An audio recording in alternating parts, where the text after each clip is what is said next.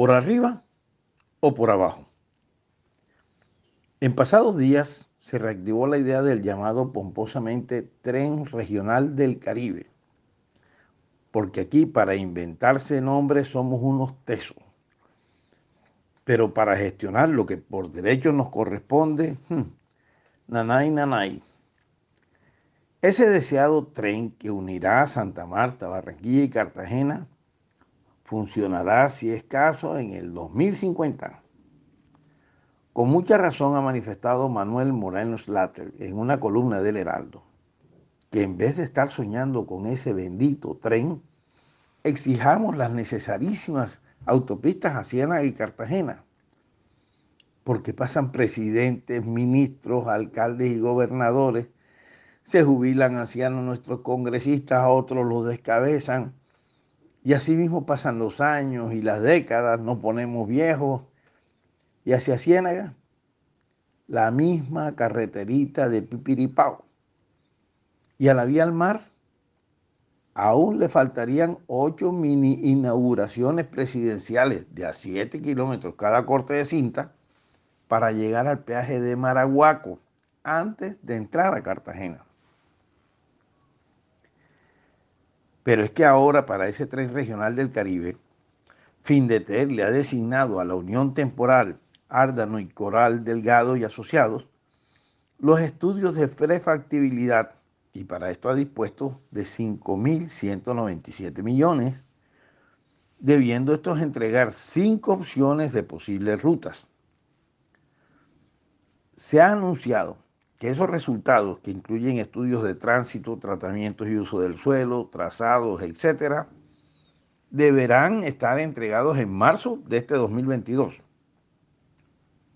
De cumplirse lo anunciado, conoceríamos los cinco posibles trazados de ese tren que uniría Cartagena, Barranquilla y Santa Marta antes de conocer el solo diseño de la esquiva autopista Palermo-Ciénaga.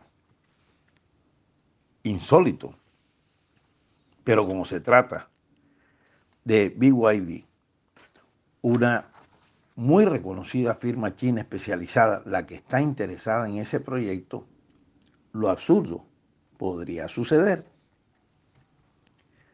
Si algo me ha llamado la atención de ese anuncio, es lo que afirma Juan Felipe Velázquez, gerente de negocios de BYD, acerca de que la tecnología que utilizarían sería la de carriles elevados y no a ras de suelo, asegurando que con este sistema puede disminuirse el costo de esa línea hasta en un 44%, ahorrando por menor compra de predios y porque los elementos son prefabricados y simplemente se llevan y se instalan, lográndose adelantar un kilómetro por mes.